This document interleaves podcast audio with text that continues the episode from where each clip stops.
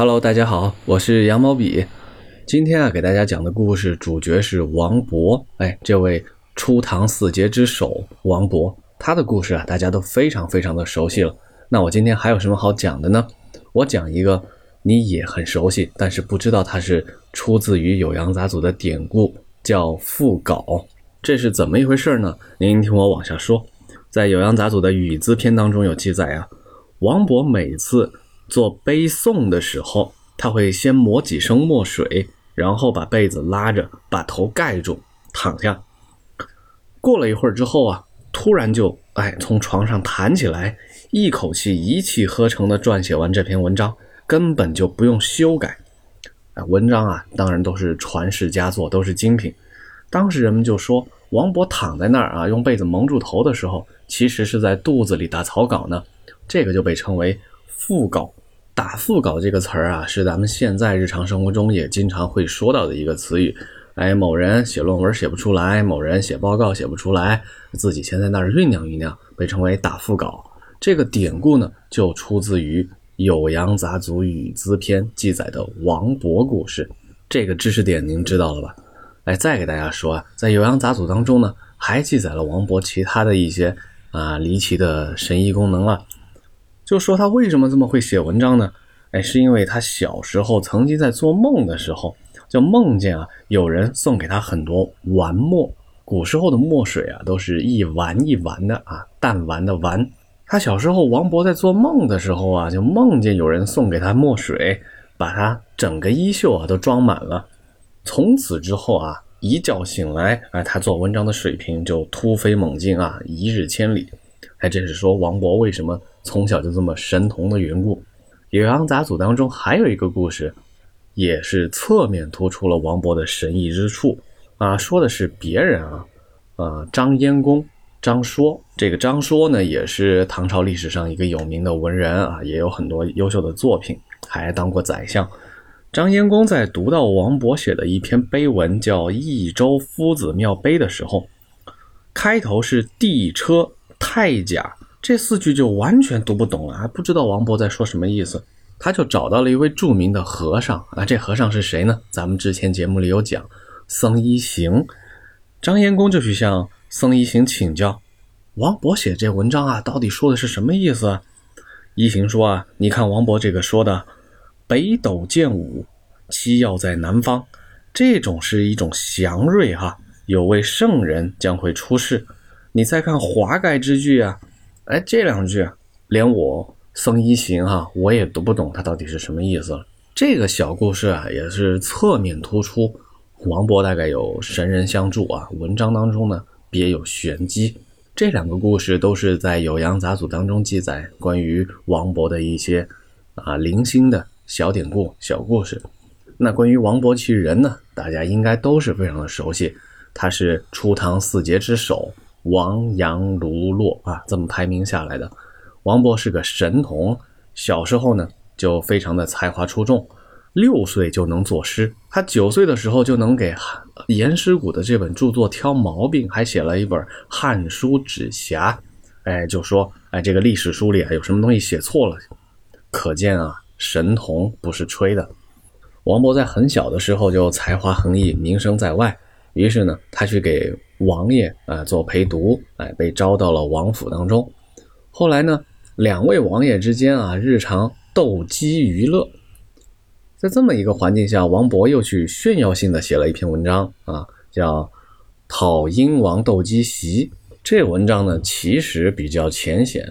哎，说的就是咱们家主子，我们家这位王爷的鸡特别好，哎，对方那位英王的鸡啊不怎么样，大概就写了这么一篇文章。这篇文章又传出去之后，被皇帝唐高宗看见了，唐高宗就非常的不满。为什么呢？因为这事儿啊挑拨到了皇帝的敏感神经。从唐太宗玄武门之变到唐高宗上位啊，贞观年间啊，也有这个太子与诸王之间的纷争。现在呢，这个小小的王府编修王勃又写了这么一篇文章，他是不是在挑拨我这几个儿子之间的不和呢？皇帝看了很不高兴，就把王勃贬出去了。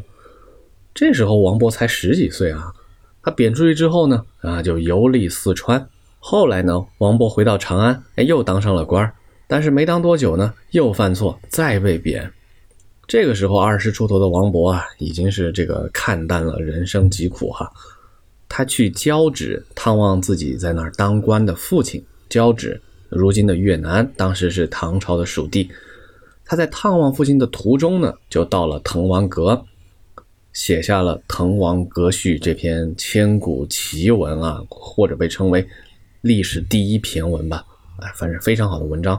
哎，他创作《滕王阁》呢，还有个故事。那故事呢，大概就是说，一开始，哎，本来当时的都督严都督是希望内定了自己的女婿来写这篇文章，故作谦让。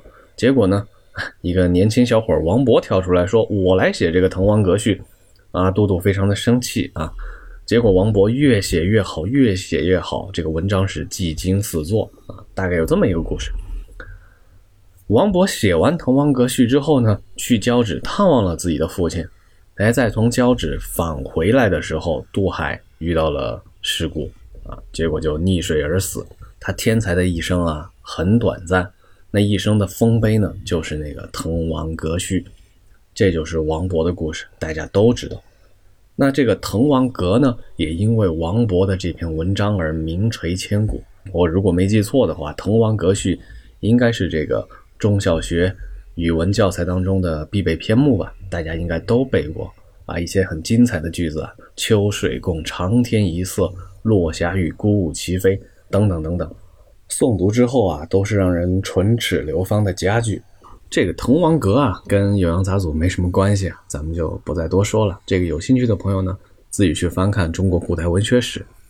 那跟《酉阳杂俎》有什么关系呢？哎，咱们说说这个滕王，《滕王阁序》的最后一句叫“阁中弟子今何在？剑外长江空自流。”这个“阁中弟子”是谁呢？哎，当然就是滕王了。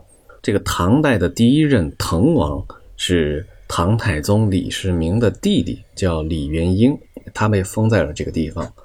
滕王阁呢，第一次也是他修的。王勃撰写《滕王阁序》的时候啊，那个时候的滕王阁啊，已经因为事故毁坏了，又重修了一次。重修之后呢，才有王勃去作序这回事儿。最早的这位滕王啊，他可是不一般，他是历史有名的大画家。有一句诗叫“内中数日无呼唤，传得滕王蛱蝶图”，有什么意思呢？就说这个滕王特别会作画。而且他作画的技艺啊非常不一般，他擅长做蝶图、蝴蝶画，是什么意思呢？是画蝴蝶吗？不是，是用蝴蝶的翅膀把它撕下来之后呢拼贴成画。这个技术是当世一绝，简直被称为奇葩啊！奇葩，咱们取好的那意思哈，不取当代的这个啊，形容人很奇怪这个意思。这个李元英上画画呢？在唐代的人们的那些笔记小说里啊，啊都提到过啊，都说李元英上画，啊，历代的名画录啊是一本收载唐代画家比较完备的书籍，里边也提到了这个说法。但是在新旧唐书两本正史当中，关于李元婴这位滕王的本传当中呢，没有提到滕王会画画，但是其他的啊，唐代的另外一些人啊，都说他会画画。无论是大夫还是民间啊，都说滕王画滕王的叠图，那可是天下一绝。但是事情又奇怪了，没有人见过滕王画到底长什么样。在《酉阳杂俎》当中呢，就有一段记载是说，某一天段成式啊跟人在某个地方吃饭聊天，有个秀才叫刘鲁峰，他就说：“我见过滕王的假叠图。”段成式就在《酉阳杂俎》当中呢记载了这件事儿。因为所有人都没有见过那个美轮美奂的离奇的叠画《滕王图》。话说这个叠画啊，如今能见到吗？能见到啊！叠画是我国著名的一个非物质文化遗产，大家有兴趣的话可以自行拓展一下关于叠画这门非物质文化遗产的传承啊，其中也有不少故事。说到这儿啊，今天给大家讲的王勃打腹稿的故事，以及关于滕王阁的。啊，初代建楼人滕王还会滕王画，这两个小故事啊都讲完了。再给大家插播一个冷门知识吧，这个其实也是我自己啊最近才知道的。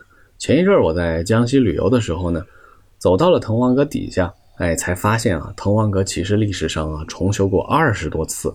现在我们看到滕王阁呢，跟当年啊滕皇李元婴的滕滕王阁不是一回事儿啊，跟王勃的滕王阁也不是一回事儿。滕王阁重修了二十多次，次次不同，而我们记忆中的文化当中的那个滕王阁，却伴随着王勃的一篇序文而永久传世。那变与不变，到底该怎么来衡量呢？